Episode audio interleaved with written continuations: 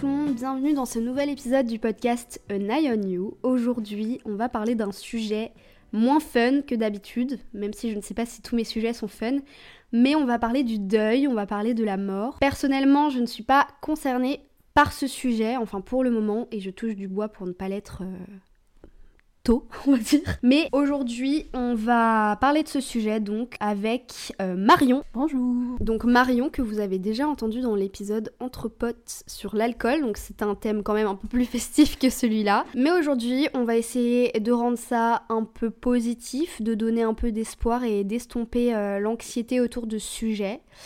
Et puis voilà, je vais laisser Marion se présenter et je vous souhaite une bonne écoute. Donc je m'appelle Marion, j'ai 22 ans et euh, j'ai ma mère, on va parler de ma mère aujourd'hui, qui est décédée il y a deux ans et demi, à l'été 2020, en gros d'une leucémie euh, voilà, qui a été foudroyante.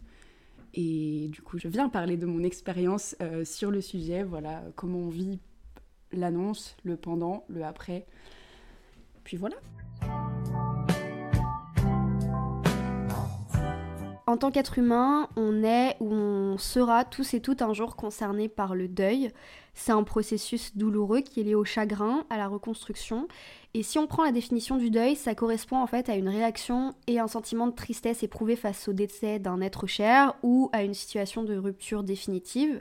Euh, comme la séparation amoureuse, la perte euh, de quelque chose dans notre vie. Évidemment, ça doit pas être la même sensation, mais on va en parler. Et du coup, on va parler du deuil comme d'un processus actif illustré par l'expression faire son deuil, que l'on présente souvent sous forme d'étapes. Euh, Marion, est-ce que toi, tu peux nous expliquer quel est ton lien avec ce sujet, même si tu l'as fait un petit peu dans ta présentation, et nous raconter, si tu le souhaites, ce qui s'est passé dans ta vie? Ok, bah, je vais commencer par raconter, pour enfin, remettre un peu en contexte ce que j'ai vécu. Donc, euh, en gros, bah, début été 2020, je suis en stage euh, dans un journal. Donc, j'appelle euh, un soir pour une bêtise. j'appelle ma mère au téléphone et elle me répond en pleurant et, elle m'explique qu'elle a passé la nuit aux urgences ou, je sais plus si c'était la nuit ou si elle avait passé la journée, bref. Et elle me dit qu'il y a une suspicion de leucémie. Donc, sur le coup, bah, leucémie, moi, le mot, je le connais et je sais que ça sonne pas bien et que c'est pas un bon signe, mais je, je sais plus ce que c'est en fait. J'arrive, j'arrive plus à savoir si c'est aussi grave que je le pense ou pas. Donc je fais des recherches. Euh, spoiler, c'est de la merde. et là, je me dis, ok, euh, c'est, horrible. Euh, elle m'explique qu'il faut qu'elle, faudra qu'elle retourne à l'hôpital et peut-être qu'elle rentre dans une chambre spéciale parce qu'en gros, quand on a une leucémie, on a un manque de. Alors, j'ai plus les détails précis, je suis pas une pro, mais un manque de globules blancs, il me semble, qui font que tes défenses immunitaires sont très faibles. Donc je rappelle, on est à l'été 2020, post, enfin on est encore, euh, on est post confinement, du premier confinement avec le Covid, donc c'est pas la bonne période. Et euh, en gros, bah, si elle l'attrape, euh, ça, peut être fatal, ou le moindre truc en fait, tout simplement, la moindre maladie, ça peut être fatal. Et donc du coup, il faudra, on m'explique en gros qu'il faudra qu'elle rentre dans une chambre où on n'aura pas le droit de la, elle pourra pas sortir, on n'aura pas le droit de la toucher, il faut qu'on rentre avec un masque, qu'on se désinfecte les mains, crois même faut mettre une charlotte, enfin bref, des trucs comme ça. Bref, on raccroche, je suis un peu secouée, mon père me rappelle, du coup, il fait je suis désolée, je voulais pas que tu la prennes comme ça. Enfin bref, c'est le drame en une heure, alors qu'à la base, j'appelais pour une bêtise, je rappelle. donc je décide de rentrer euh, chez moi euh, sur mon jour de repos, donc je fais aller-retour, j'ai une heure et demie de route, et voilà. Et donc je passe la journée avec mon père et ma mère, on l'accompagne et on la fait rentrer euh, à l'hôpital. Elle était déjà à l'hôpital, mais on l'a fait rentrer dans cette nouvelle chambre, on va dire. Donc voilà, donc en gros, euh, et c'est là que c'est un peu bizarre quand j'y repense, c'est que je suis partie en stage, j'ai vu ma mère chez moi, et c'est la dernière fois que je l'ai vue chez moi. Le reste du temps, j'ai appris sa maladie, et en fait, elle était déjà à l'hôpital. Donc euh, j'ai pas eu de... Je l'ai pas revue euh, en dehors d'un hôpital. Et donc voilà, et après ça s'est un peu enchaîné. ma sœur, qui n'était pas non plus là à ce moment-là, est rentrée, on lui a annoncé, et c'était un peu horrible parce qu'elle est rentrée, bah, elle est où maman et tout, et bon là, elle a compris qu'il y avait un truc bizarre aussi. et voilà, et en gros, euh, bah, c'est tout un enchaînement de choses, peut-être, je sais pas, peut-être qu'on en reparlera après, mais voilà, c'est tout un enchaînement d'événements, de haut, de bas, un peu d'espoir et de désespoir aussi, et, voilà. Un passage en soins euh, palliatifs, intensifs, Putain, je sais plus comment on dit. la différence, je t'avoue. Palliatif, euh, c'est sous médicaments ou je sais pas Ouais, bah, c'est peut-être. Ouais, je sais plus. En soins quelque chose En soins, je pense que c'est les soins intensifs là. Bon, du coup, donc, donc elle est passée en soins intensifs, etc. Enfin, voilà, ça a été vraiment pas très fun et elle est décédée euh, six semaines plus tard après l'annonce. Donc ça a été euh, foudroyant, ce que je disais dans l'intro. Ouais, elle a pas eu. Ouais, donc elle est décédée en six semaines, elle a pas eu la chance de pouvoir se battre plus longtemps que ça, quoi. Moi, je connais pas du tout la leucémie, etc. Il n'y a pas de, de chimio et tout par rapport à ça, ça dépend des gens, du coup Si, en fait, pour la leucémie, il faut faire une chimio. Le souci, c'est que la leucémie, en fait, de ce que j'ai compris, euh, c'est une maladie qui est encore assez méconnue. On a, ils savent pas, les médecins ne savent pas encore pourquoi ça arrive. Et donc, déjà, premièrement, c'est difficile parce que du coup, on comprend pas, euh, on comprend pas pourquoi ça arrive. On sait pas ce qu'on a déclenché, ce qu'on a fait ou ce qu'on n'a pas fait pour en arriver là. Et euh, donc oui, donc il faut faire de la chimio, mais toutes les chimios ne sont pas pareilles. Et donc du coup, il faut réussir à trouver le bon dosage, le bon, la bonne cible. En fait, c'est un petit peu compliqué, mais moi, je, ne saurais pas trop bien expliquer. Et euh, voilà. Et donc ça, ça prend du temps. Et en fait, ce qui s'est passé, c'est quand ma mère est rentrée à l'hôpital, bah, c'était un peu un coup de massue pour elle. Et en fait, elle la première semaine, elle s'est clairement laissée euh, on va dire mourir, euh, entre guillemets, mais enfin voilà, elle s'est laissée aller complètement et, et elle était trop faible. Et donc du coup, on a dû attendre, on a attendu très longtemps euh, avant qu'elle puisse faire une première dose de chimio et, en fait, comme elle était trop faible, on pouvait pas... C'était horrible parce qu'on devait attendre qu'elle aille mieux pour lui faire ses doses de chimio, mais elle allait pas mieux. Donc en fait, bah, c'était... Elle faisait pas de chimio, donc la maladie, la maladie gagnait du terrain. Et à côté, il fallait quand même qu'on attende qu'elle aille mieux pour faire du. Enfin, c'était un cercle vicieux euh, assez, euh, assez compliqué. Face à ça, qu'est-ce qui a été, euh, toi, le plus difficile pour toi? Et comment t'as géré ça, du coup, après? Ou pendant aussi? Bah, il y a plein de choses qui ont été difficiles euh, pendant ces six semaines et même bien après. Euh, bah, premièrement, ce que j'expliquais, c'est que j'étais en stage à ce moment-là et j'étais pas chez moi, j'étais, je travaillais à une heure et demie, deux heures à peu près, ce qui fait qu'en fait, euh, c'était, un stage assez intensif, j'avais des grosses journées, je travaillais 10, 11 heures par jour, donc j'étais très fatiguée. Et sur mes jours de repos, je faisais l'aller-retour chez moi. Donc en fait, j'étais toujours sur la route donc ça, premièrement, ça a été quelque chose. Et moi, quand j'y repense, c'est vraiment une période de l'enfer. C'était, euh, je, bah, je rentrais chez moi et je vivais euh, pour donc pour mon stage et pour les possiblement le possible appel que je pouvais recevoir en fait, qui m'annonçait une mauvaise nouvelle. Donc c'était ça, ça a été super dur. Et autre chose qui a été très dur, c'est euh, l'espoir que tu peux avoir par moment. Ah, elle va mieux. Ah, on va pouvoir commencer son traitement. Et d'un coup, ah bah non, en fait, elle a de nouveau de l'eau dans les poumons. Ah bah non, on va devoir la mettre dans le coma, par exemple. Enfin, voilà, des trucs euh, un peu horribles. Et ça, ça a été super dur. Et puis après, bon, bah forcément, il y a l'annonce du truc, euh, voir sa famille euh, qui va pas bien du tout. Et ensuite, bah, le après, où là, bah, du coup, quand quelqu'un décède, et ça, c'est un, vrai sujet aussi, c'est tout l'administratif qu'il y a à faire quand quelqu'un décède. Je sais que nous, on a mis, et c'est mon père, et d'ailleurs, merci à lui d'avoir fait tout ça, mais genre, il a mis, on a mis deux ans à clôturer tout l'administratif par rapport au décès parce que il euh, bah, faut, tout clôturer en fait. Faut tout clôturer, il faut gérer la, l'héritage, euh, enfin parce que ben forcément il y a des biens qui, qui reviennent à d'autres gens, enfin c'est hyper compliqué. Et donc la personne décède et tout de suite après il faut se mettre à faire des papiers, euh, déjà à préparer l'enterrement, à faire des papiers, enfin voilà, à choisir l'urne dans laquelle ma mère a été incinérée, donc choisir l'urne dans laquelle tu vas mettre les cendres de ta mère. Tu passes d'un moment à l'été où tu l'as vu chez toi à ça, genre le choix de et faire tous les papiers et tout et et du coup par rapport à ça, t'as eu dans le deuil, on dit souvent du coup qu'il y a des étapes. T'as eu ces étapes-là dans ta vie, toi? Euh, Ouais, alors je, effectivement, on dit, souvent qu'il y a des étapes dans le deuil. Alors après, je saurais pas dire si c'est établi et si tout le monde a les mêmes. Moi, je sais que j'ai eu quelques étapes sans que ce soit non plus trop défini. Euh, ce qui était un peu difficile, c'est que ma mère est décédée euh, donc mi-août, on va dire. Et deux semaines après, je reprenais à la... C'était ma rentrée, en fait. Donc deux semaines après, je quittais déjà ma famille. Je, les... je laissais donc mon père et ma sœur dans la maison et moi, je repartais faire mes études. Donc déjà, il y a eu cette première, on va dire, séparation où tu dis, bof, je vais me retrouver toute seule, je reprends les cours deux semaines après. C'est hyper, euh, c'est hyper rapide, mine de rien. Et au début, ça allait en septembre. Euh, ça allait. Et je sais que c'est en octobre où là, euh, ça a commencé à pas du tout aller, où j'étais... ça allait... Ouais, ça allait pas en fait. Ça allait pas, j'étais triste et ce que j'ai remarqué c'est que je n'arrivais pas à gérer les problèmes des autres. C'est-à-dire je, n'arrivais à cette période en octobre, j'arrivais pas à gérer les problèmes des autres. C'est-à-dire que si les autres n'allaient pas bien, ben j'arrivais pas en fait à m'occuper de ça, j'arrivais pas à essayer de les aider parce que moi-même ça allait pas. Et ça je l'ai remarqué où en fait je voulais pas entendre parler des autres qui allaient pas bien quoi. Parce que j'allais pas bien en fait.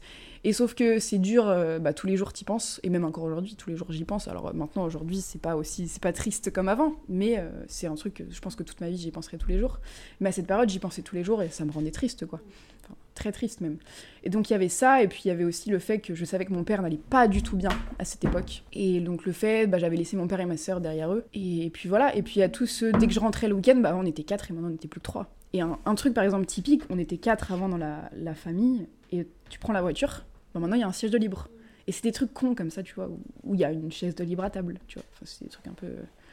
Tu des trucs qui pensent tout le temps, quoi, du coup. Bah, tu le vois, et au début, ouais, c'est bizarre, il manque quelque chose. Il y a, l'équilibre qu'il y avait, genre, t'as quatre poteaux, et en fait, il y en a un qui est tombé, et donc, du coup, tu tiens plus, quoi. Il y a une autre étape, on va dire, dans le deuil, c'est euh, ça, j'ai mis du temps, en fait, et ça allait mieux quand j'en ai parlé à, mon père, c'était d'accepter que mon père et ma soeur étaient tout seuls, et ensemble, alors qu'avant, ils étaient trois, et. Euh, je précise, je faisais mes études dans une autre ville à ce moment-là, et je me disais, euh, putain, ils sont tous les deux, euh, ça doit pas aller. Et en fait, un jour, mon père m'a dit, mais si, en fait, ça va, on a retrouvé un peu un équilibre à deux, et à partir de ce moment-là, ça allait mieux, parce que je me suis dit, ok, ils vont bien.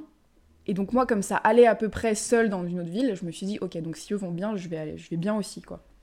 Il y a eu cette période-là, et puis il y a eu peut-être une période de un peu de colère au bout de 4-5 mois où je me suis dit pourquoi ça arrive? Euh, un peu l'incompréhension quoi. Pourquoi ça arrive? Comme je disais la leucémie on sait pas pourquoi ça arrive aux gens et pourquoi ça arrivait à elle et pourquoi de cette manière là euh, comme ça quoi. Enfin tu te repasses en boucle un peu tout ce qui s'est passé euh, pendant cette période là et là encore deux ans et demi après ça va beaucoup mieux. J'en rigole j'en parle il y a pas de souci. La preuve j'en parle aujourd'hui. Mais des fois, tu te repasses cette période et tu te dis, putain, c'est vraiment la période de l'enfer. Enfin, c'est vraiment deux mois de ma vie c'est vraiment ces deux mois-là, parce qu'il y a eu tout le après qui a été dur, mais les deux mois où on est pendant, où on va à l'hôpital à chaque fois, ça c'est l'enfer quand j'y repense. Avant que ça, ça arrive dans ta vie, tu pensais justement, est-ce que tu avais peur de la mort de tes proches? Parce que je sais que moi j'ai euh, énormément d'anxiété autour de la mort, pas de la mienne, mais de celle de mes proches. Je sais que je vais appeler ma mamie tous les jours, etc. Parce que je me dis... Euh, et pourtant, j'ai pas eu de décès comme ça euh, brutal dans ma famille ou un décès qui m'a énormément touchée. Euh, celui qui est le plus récent, c'est celui de ma mémé, donc euh, la mère de ma mamie.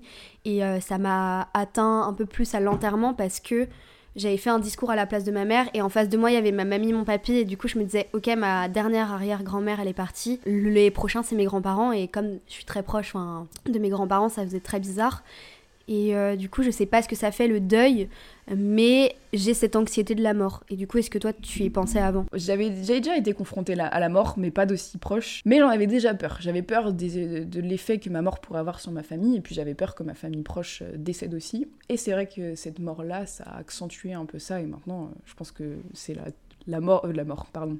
Maintenant, je pense que c'est le... La peur numéro un, c'est que mon père ou ma soeur soient dans la même situation, tu vois.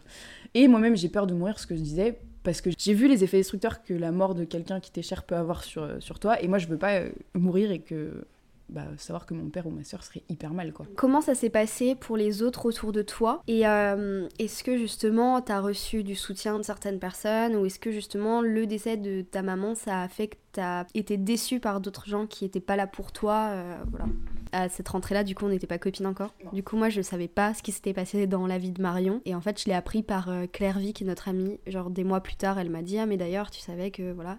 Et, du coup, après, avec Marion, on a été copines, mais du coup, on en a parlé euh, des fois. Enfin, pas vraiment, en fait, pas autant que cet épisode. Mais euh, du coup, voilà. Déjà, j'ai été déçue par personne à cette période-là, ce qui est plutôt un point positif. Après, je suis pas allée le raconter à des gens qui auraient pu me décevoir. Donc, je pense qu'il y a ça aussi qui a aidé. Et j'ai eu pas mal de soutien à cette période-là, bah déjà de ma famille, euh, du reste de ma famille, tu vois, forcément. Et puis euh, par les potes déjà à distance, qui ont pu euh, m'aider du mieux qu'ils pouvaient. Ça aussi, on pourra peut-être en parler, des potes comment gérer le deuil quand t'es ami. Ça, c'est hyper galère, je pense. Donc, ouais, j'ai eu du soutien de mes potes à distance. Mes potes de, donc, de ma ville où, je vis m'ont aussi beaucoup aidé. Et ça, c'est un... et ça, je pense que c'est le geste d'amitié qui m'a le plus touché dans ma vie. C'est qu'ils ont voulu, ils ont demandé à venir à l'enterrement avant que j'ai à le demander.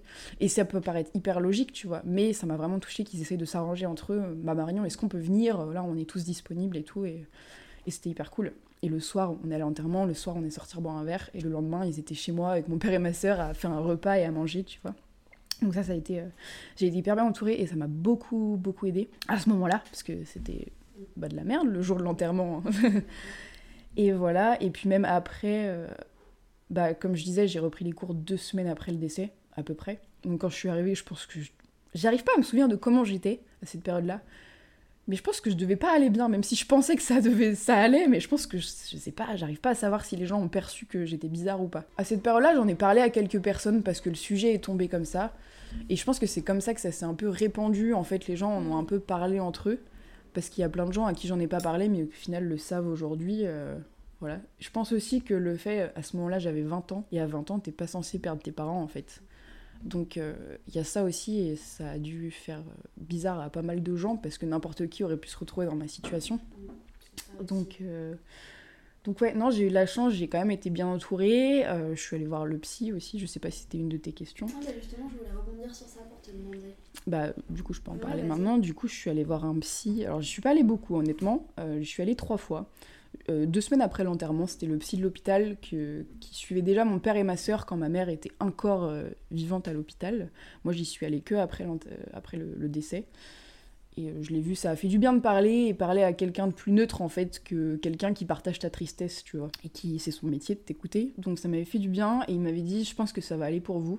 Et il avait raison, je pense que ça, ça allait pour moi. Ça voulait pas dire que c'était suffisant, mais que ça allait aller, et c'était vrai. Et, euh, là, la, la bêtise que j'ai fait, c'est à peu près six mois après, où ça allait pas du tout. Je parlais d'une période de colère ou d'incompréhension, genre, enfin, ce que j'évoquais tout à l'heure. Et à ce moment-là, je me disais, il faut que j'aille voir un psy, mais j'arrivais pas à passer le cap d'avouer à mon père que ça allait pas. Et du coup, de, bah, d'appeler le psy, en fait. Genre, j'ai eu du mal à passer ce cap-là. euh, alors que j'en aurais besoin. À ce moment-là, je pense que j'en avais vraiment besoin et j'en avais conscience, mais je le faisais pas. Et en fait, c'est mon père, euh, un an après le décès, qui m'a dit Bah, je vais voir ce psy-là. Euh, Si tu veux, je te donne son contact et tu prends rendez-vous. Et j'ai dit Ok. En fait, on va dire que j'ai sauté sur l'occasion là, euh, que mon père m'a donnée pour y retourner. Et au final, je suis allée le voir deux fois et j'ai pu parler de ce qui allait pas un an après. Et en fait, depuis, je suis pas retournée voir de psy. Et maintenant, ça va. Je pense que maintenant, je considère pas que j'en ai besoin plus que ça. Après, moi, c'est ce qui m'a suffi. Et comme je disais, j'ai eu la chance d'être entourée. Il y a sûrement des gens qui ont besoin d'y aller beaucoup plus. Mon père y allait beaucoup plus, par exemple, que moi. Et voilà, en fait, après, c'est le deuil, c'est vraiment chacun le vit euh, à sa manière aussi. Donc, euh, c'est un peu difficile de juger pour les autres et de dire trois fois, c'est suffisant. Moi, je pense que ça a été suffisant. Peut-être qu'à une période, j'en avais besoin de plus, mais là, ça va. Du coup, aujourd'hui, comment ça se passe euh, pour toi? Est-ce que ça va par rapport à, à ce sujet? Enfin là, déjà, tu peux en parler. Euh, mais du coup, comment ça se passe pour toi? Là, comment ça se passe pour moi? Ça fait deux ans et demi, du coup. Ça fera trois ans cet été et ça va. Franchement, bah, ce que je disais, j'arrive à en parler déjà, j'arrive à en rire. Je fais pas mal de blagues un peu malaisantes pour mes potes sur le sujet. Et J'adore. tous des blagues malaisantes sur nos traumas. Moi, je fais des blagues, mais je suis pas sûre de d'apprécier si quelqu'un se permettait de faire une blague sur ma situation. Je pense que ça, j'accepterais pas. Ça, sur les traumas, c'est toujours euh, si je fais une blague, moi, sur un trauma, Ouais. genre, ça passe, mais si quelqu'un me l'a fait, je suis en mode. Ouais, ça, j'accepterais pas. Mais euh, aujourd'hui, ça va. Après, euh, c'est quelque chose, on y pense tous les jours. Parce que, ben, tous les jours. En fait, en fait c'est pas. J'y pense tous les jours. Ah, elle est morte. Ah, j'ai plus de maman. Mais c'est un truc en toile de fond, tu vois. Tu, sais qu'il manque euh, quelqu'un. Je saurais pas expliquer, mais c'est juste tous les jours, j'ai au moins une pensée par jour. Ou, voilà. Et je sais pas. Et je pense qu'aujourd'hui, ça fait partie un peu de mon identité aussi. Bah, euh, j'ai plus de maman, quoi. Et du coup, tous les jours. euh, Ouais. C'est une pensée euh, comme ça, quoi. Mais ça va. C'est ça. euh, Enfin, c'est ce que je me dis au bout de deux ans et demi. Et on a, on a vraiment cette phrase cliché, tout le monde le dit, mais pour tout, pour soit pour les ruptures ou quoi, c'est laisse faire le temps, tu vois. Mais en fait, c'est hyper vrai. Avec le temps, ça va mieux. Et moi, ce que je répète souvent, c'est que de toute façon, en tout cas dans mon cas, je pense que je n'avais pas le choix que d'aller mieux parce qu'il me restait mon père et ma sœur. Et euh, bah, il faut avancer parce que ta vie, elle continue. J'avais que 20 ans. Ma sœur était plus jeune que moi. euh, Je venais commencer des études euh, qui me plaisaient. T'as pas le choix, en fait, de. Enfin, je n'avais pas le choix. Encore une fois, si chacun voit ça comme il veut, moi je pense que je n'avais pas le choix que de continuer ma vie. Je pouvais pas arrêter de vivre parce que hum, celle de ma mère s'était arrêtée, quoi. C'est vrai qu'à cette époque, on n'était pas non plus super proches, du coup, on n'en parlait pas. Mais euh, d'un regard extérieur, quand j'ai appris ça, je me disais, mais Marion, elle est super forte en fait, mentalement. Parce qu'en fait, quand tu le vois d'un regard extérieur, tu vois pas forcément les moments où toi, t'es toute seule euh, chez toi et ça va pas et tout, mais tu te dis, euh, la personne est super forte et tu réfléchis à si toi, ça t'arrive dans ta vie, comment tu vas le vivre et tu, tu penses de comment tu vas le vivre, mais tu sais jamais vraiment comment ça va se passer, quoi. Mais du coup, je me disais, euh, putain, comment elle fait, etc. Et je pense que mentalement, il y a aussi une force que tu développes quand ça t'arrive. Ouais, carrément. Bah, encore une fois, parce que moi je pensais que à titre personnel, j'avais pas le choix. Mon père, à ce moment-là, par exemple, il allait pas bien du tout et je sais que j'ai dû. Enfin, j'ai fait des choses. euh, un, exemple con, mais quand on a eu le, donc le fameux appel de l'hôpital qui nous dit qu'elle est décédée, tu vois, que je pense que personne dans sa vie a envie de recevoir ça, ben on est allé à l'hôpital, mais c'est moi qui ai conduit, tu vois. C'est moi qui ai dit, bon bah allez, on y va, on prend la voiture et on y va, tu vois parce que mon père, je pense qu'il n'aurait pas été capable à ce moment-là. C'est des trucs, bah, tu fais ci, ça, euh, tu vas chercher les gens euh, à la gare pour les emmener à l'enterrement. Enfin, c'est des trucs où tu prends l'initiative de faire des choses comme ça. Mais en fait, t'as pas le choix. Et deux semaines après, j'avais ma rentrée et j'avais pas le choix. Encore une fois, et je le précise, c'est vraiment moi qui considère que j'avais pas le choix. Et du coup, ben, t'avances comme ça et puis bah, t'as cours et t'as des choses à faire, t'as des choses à rendre. Et j'avais quand même des potes qui étaient là. Donc en fait, ben, ma vie, elle continue et donc il faut que ça avance. Et par, pour euh, rebondir par rapport à ce que tu disais sur, bah ouais, j'imagine comment je réagirais, en fait, c'est difficile de dire, parce que encore une fois, ça dépend aussi des, des circonstances. Si c'est un accident subit, bah là, je pense que c'est encore tout un autre deuil et toute une autre acceptation, parce que là, tu as vraiment le truc pourquoi elle. Et même moi, je me suis posé la question pour une maladie. Alors, par exemple, pour un accident, je me dis, euh, ça doit être dur. Et là, c'était une maladie qui a pris. Euh, ça a duré six semaines. On ne sait pas depuis combien de temps elle avait, mais nous, entre le moment où on l'a appris et au moment où elle est décédée, il s'est passé six semaines. Il y a des gens, ça dure des années, c'est des années de combat. Donc c'est hyper différent en fait cette manière de, de, vivre le pendant et le après parce que ça dépend de plein de facteurs et puis ça dépend du reste de ta vie. Moi j'avais de la chance d'avoir des potes et une famille qui reste du temps étaient soudés avec moi et entre eux, tu vois. Euh, si t'as pas cet accompagnement-là, je suis pas sûre que j'aurais pu être euh, forte euh, comme tu le dis non plus, quoi. Est-ce que j'avais envie de parler aussi du deuil Tu sais, il y a plein de deuils. Du coup, il y a le deuil avec la mort, il y a le deuil avec les ruptures, etc. Est-ce que au-delà de ça, t'as vécu d'autres deuils dans ta vie? Et du coup, est-ce que tu genre les compares ou est-ce que tu as réussi à sauter le pas différemment pour chaque deuil à chaque fois? Bah, comme je disais, j'avais déjà été confrontée à la mort dans ma famille, mais rien qui m'a touchée d'aussi près, d'aussi proche proche, on va dire. Et je les ai pas du tout vécu pareil. Donc euh, ça, pour moi, c'est incomparable. Enfin, le décès de ma mère, ça reste le, le pire truc que j'ai vécu dans ma vie. Après, j'ai eu quand même d'autres, euh, ce qu'on peut appeler des deuils de relations, que ce soit de relations de couple, relation amicale ou euh, relation, on va dire, un peu plus proche avec certains garçons sans être en couple. Et ça, j'en ai eu plusieurs. C'est incomparable parce que déjà c'est pas du tout la même, euh, le même contexte, c'est pas du tout la même chose. C'est pas la, vie de la personne en face ne s'est pas arrêtée. Elle vit toujours cette personne, même si elle vit plus dans ma vie. Elle vit euh, cette personne-là est vivante. Donc déjà, il y a cet aspect-là qui est quand même hyper important à prendre en compte. Et bah même si cette personne-là elle est plus présente dans ta vie, pas elle est présente dans tes souvenirs, mais si un jour euh, j'ai envie de l'appeler, au pire des cas, même si elle décroche pas, je peux l'appeler, c'est ça en fait. C'est encore différent, ça dépend, encore une fois, ça se dépend comment ça se termine, si ça se termine bien, si ça se termine mal. Euh. Et comment je l'ai vécu, ben, ça dépend si je prends la dernière rupture avec euh, mon ex-copain. J'espère qu'il n'écoutera pas ce podcast. Bonjour à lui. Bonjour à toi. ben, je l'avais super mal vécu et j'ai mis des années à, vraiment tourner la page. J'ai pas été au fond du trou pendant des années, mais j'ai mis des années à arrêter euh, d'y penser et de le comparer avec les autres garçons que j'ai pu rencontrer ensuite. Toi-même, tu sais, euh, ça m'a pris très longtemps. Euh, j'ai eu il y a assez peu de temps, encore une fois, j'espère que toi non plus, tu n'écouteras pas ce podcast. On va peut-être pas dire tout ça. Voilà, j'ai eu, on va, ouais, j'ai eu euh, plusieurs euh, relations différentes qui se sont arrêtées, qui n'avaient pas de lien avec la mort, et euh, ça se vit différemment, ça se, on s'en remet différemment. Et même si tu souffres beaucoup sur le moment, notamment en amour, quand une relation s'arrête, tu souffres beaucoup. je pense que c'est la deuxième souffrance que j'ai eue dans ma vie aussi, et ben, la deuxième pire souffrance. bah, tu t'en remets avec le temps, pareil, et puis tu rencontres d'autres gens qui t'aident et qui te font passer à autre chose aussi. Je parle pas de relations pansement, je parle de vrais gens qui, qui, qui, valent euh, et qui te considèrent aussi en tant que personne et qui te plaisent euh, comme ils sont, quoi. Et euh, tu passes à autre chose. C'est pas du tout pareil en fait, c'est vraiment incomparable. Ah oui, c'est incomparable, mais. C'est incomparable et c'est pas le même processus de deuil en fait. ça. Tu t'en remets pas pareil, parce qu'un mec, un mec te largue, bah tu peux rester chez toi au début, puis après t'auras peut-être envie de sortir, puis après t'auras envie de voir d'autres mecs ou d'autres meufs ou ce que tu veux, tu vois. C'est pas du tout la même chose. Quand la personne est décédée, alors peut-être tu peux avoir le même type de truc, tu restes chez toi, puis ensuite, euh, ouais, tu sors, puis en fait ça va pas. Mais la personne elle est quand même pas là, en fait, je sais pas comment, elle sera plus là. C'est un peu en fait cette acceptation de c'est fini, mais à tout jamais, il y aura, t'as plus d'espoir en fait, c'est, t'as plus, cette personne ne reviendra pas parce qu'elle est plus là. En fait, c'est vraiment la différence vie-mort qui fait que le deuil il est incomparable. Est-ce que, même si, tu, comme tu le dis, on le vit pas pareil, est-ce que tu aurais des conseils quand même euh, à donner à une personne qui vit cette situation de deuil, décès Et euh, est-ce que tu penses qu'il faut changer le regard sur la mort aujourd'hui? Dans le sens où il faut moi pour moi la mort de base c'était un tabou. Et là je trouve que en parler quand même ça fait du bien et ça permet de lever une sorte de tabou sur ces questions. Bah en termes de conseils je pense bien se faire entourer déjà que ce soit par de la famille ou des amis enfin n'importe qui avec qui vous vous sentez bien euh, je pense que c'est important d'avoir des gens avec qui en parler premièrement mais au moins ou alors avec qui se changer les idées euh, je parle pas d'avoir uniquement des compagnons de beuverie, tu vois, mais d'avoir des gens qui savent ce que vous vivez et qui vont dire bah viens, on va boire un verre et vous parlez d'autre chose, mais juste tu bois un verre et ça te change un peu les idées pendant quelques heures.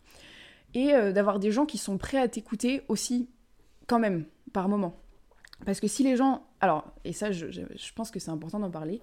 Euh, donc, toi, t'es touché personnellement par le deuil, mais les gens, que ce soit tes amis ou ta famille, ben, c'est hyper dur d'être face à quelqu'un qui qui, vit un deuil, qui a vécu un deuil. Premièrement, tout le monde n'a pas besoin de la, des mêmes choses dans cette situation. Donc déjà, ce que toi, tu vas pouvoir faire ou dire pour essayer d'aider cette personne, ben ça lui conviendra peut-être pas. Et puis tout simplement, tu peux ne pas savoir quoi dire. Et moi, paradoxalement, j'ai beau avoir vécu un deuil, je ne sais pas quoi dire si quelqu'un euh, vit un deuil parce que je sais qu'on n'a pas besoin... Euh, on n'a pas besoin de la même chose. Je vais prendre un exemple euh, un peu parlant, c'est que je sais que j'ai des amis, quand j'ai annoncé le décès de ma mère, c'était Ah, c'est horrible, ma pauvre, ça doit être super dur bah moi c'est des trucs que j'ai pas besoin d'entendre en fait. Parce que je le sais que c'est dur. Je sais voilà. Et j'ai pas besoin que tu me plaignes de cette manière. Par exemple mais à côté j'ai eu d'autres amis ou même des gens qui étaient moins proches mais qui m'ont dit Marion j'ai appris pour le décès de ta mère euh, bah ça va être dur mais laisse faire le temps faut être forte. Et puis si t'es là je suis besoin. Si, si t'as besoin de parler je suis là. Et tu vois et ça c'est des trucs qui moi à titre personnel me parlent beaucoup plus. Et donc je pense que le donc être là pour la personne qui, qui vient deuil c'est important. Mais ce qui peut être bien c'est de lui demander aussi euh, ce qu'elle a besoin et ce qu'elle veut entendre ou ce qu'elle veut pas entendre. Bah, qu'est-ce que, comment tu vas? Déjà, je pense que c'est important. Comme ça, vous lui ouvrez la porte au dialogue et si elle a besoin d'en parler, elle en parlera et si elle veut pas en parler, elle en parlera pas. Mais je pense que c'est important. Et euh, bah, est-ce que tu veux qu'on sorte boire un verre ou est-ce que tu veux que je vienne chez toi euh, tranquillement, on se pose, on regarde un film ou est-ce que tu vas être toute seule? Et comme ça, la personne, elle peut vous dire oui, non. Euh, voilà. Et donc, à titre personnel, quand vous vivez un deuil, je pense que c'est bien de dire non, bah non, j'ai pas besoin de verbaliser en fait ce que vous avez besoin ou non aussi. Ça peut aider les gens. En fait, c'est horrible d'être dans cette situation et ça va peut-être sembler bizarre que je dise que d'aider aussi les autres qui sont là pour vous, mais je pense que c'est important pour si vous verbalisez aux gens ce dont vous avez besoin, ils vous aideront mieux et ce sera plus adapté à ce que vous, avez besoin. Et, je pense que ça, c'est aussi important à prendre en compte parce que si les gens vous aident pas comme vous, voulez ou comme vous aimeriez, bah en fait, ça va pas forcément du coup vous aider, même si les gens essayent. Donc, ça, je dirais que c'est le premier conseil bien être entouré et bien verbaliser ce dont on a besoin. Et donc, le deuxième conseil, ce serait de se laisser aller. Euh, si ça va pas, ben chialer un bon coup. Moi, il y a une période, je chialais tous les soirs dans mon lit. Hein.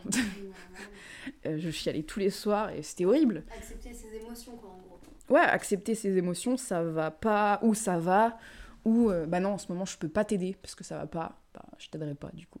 Et c'est un peu égoïste, mais je pense que dans cette période-là, il faut penser à soi aussi. Même si je pense qu'il faut pas faire payer aux autres ce que vous vivez. Alors, je pense que ça peut être dur, mais les autres, ils... bah, c'est pas de leur faute non plus. Donc ça sert à rien d'être. Tu peux être énervé par moment, mais tu peux pas être énervé tout le temps contre la terre entière. Même si je le comprends aussi, c'est dur, mais je pense que les autres n'ont pas à payer euh, parce que chacun, on vit tous de la merde dans notre vie, hein, à plus ou moins grande échelle, mais on a tous de la merde. Donc tu peux pas faire payer aux autres, sinon le monde serait invivable. Tout le monde se détesterait. Mais de ouf. Et voilà, et puis troisième, dernier conseil, c'est d'aller voir un psy. Je pense que ça peut être important. Enfin, en tout cas, si vous avez le besoin de parler, euh, je pense que c'est important. Et même si vous n'avez pas besoin de parler, je pense que c'est important d'aller une fois, au moins, pour verbaliser ce que vous vivez, et voilà. Et et vous voyez, ah ça m'a pas servi, ben vous y retournez pas, ou au contraire, j'ai bien aimé, peut-être que ce serait bien que j'y retourne, mais je pense que c'est bien d'y aller. Et si vous sentez le besoin d'y aller, ne faites pas comme moi. Allez-y en fait. N'attendez pas des mois de que ça se résout tout seul. Parce que le temps fait bien les choses, mais si on peut accélérer un peu le processus, c'est pas mal non plus parce que une période de deuil, c'est vraiment pas fun quoi quand même. Hein. On peut dire. Et là, tu vois, je pense que ça fait deux ans et demi. Je pense que ça va mieux et ça fait longtemps que ça va mieux, mais objectivement, est-ce que je suis encore dans une période de deuil indirectement parce que j'y pense tous les jours? Bah, j'en sais rien. Est-ce que ça fait partie du deuil d'y penser tous les jours? Je sais pas. Peut-être que oui, peut-être que non, tu vois. J'en sais rien. Mais je pense objectivement dire qu'aujourd'hui, ça va, tu vois. Je pense qu'y penser tous les jours, ça fait partie du deuil, mais aussi de l'acceptation que la personne est partie. Tu vois, ma mamie, par exemple, sa maman, elle l'a perdue aussi euh, bah, de vieillesse, hein, mais euh, elle se, en fait, quand elle était jeune, elle lui parlait tous les jours. Genre vraiment, c'était sa confidente numéro un. Elle disait des choses qu'elle disait même pas à mon papy, tu vois. Donc ça a été aussi très dur. J'en ai pas parlé avec elle et j'espère faire le même épisode avec elle peut-être parce que ça peut donner un autre point de vue. Mais tu vois, je pense que elle y pense tous les jours aussi et que ça fait partie euh, du deuil de ne pas oublier forcément la personne, même si tu acceptes qu'elle n'est plus dans ta vie. Et je pense que ça, ça fait partie de ça aussi, tu vois. Je pense que c'est vraiment ça, d'accepter que la personne n'est plus là. Tu penses tous les jours, mais tu as accepté qu'elle est plus là, mais cette personne, bah, elle a quand même été super importante dans ta vie et elle n'est plus là, mais tu penses. Tu peux pas oublier en fait. T'oublies pas. Peut-être qu'avec le temps, t'oublies les souffrances que t'as vécues, mais le souvenir de cette personne, euh, bah, il partira pas, tu vois. Et des photos de ma mère, on en a partout dans la maison. J'en ai un peu sur mon téléphone. Euh. Puis quand tu penses, il y a des fois où tu penses et ça te rend heureuse, il y a des fois où ça te rend triste, mais au moins maintenant, le sentiment de penser à ta maman, ça te donne pas tout le temps envie de pleurer ou des choses comme ça. Ah ouais, aujourd'hui je pleure plus en y pensant, tu vois. Ça, bon, ça fait un moment maintenant, ça fait peut-être plus d'un an que c'est comme ça. Mais euh, je pense que c'est signe que j'ai quand même accepté le truc et et voilà. En fait, gros, ce que je veux dire, c'est que ce souvenir ne sera pas triste toute, votre vie, en fait. Il y a des moments, bah maintenant, c'est pas que c'est neutre, parce que ça reste toujours un épisode euh, horrible dans ma vie, mais maintenant, bon, bah elle est plus là, elle est plus là, en fait, c'est de l'acceptation. Voilà, c'est le temps va aider à vous. Le temps va vous aider à accepter euh, ce qui s'est passé. Parce qu'encore une fois, et à titre personnel, je pense que on n'a pas le choix de je n'ai pas le choix en tout cas d'accepter ça parce que j'ai envie de vivre, j'ai plein de choses à faire dans ma vie aussi. si j'arrête de vivre à 20 ans, 22 ans, ça va pas être très fun quoi.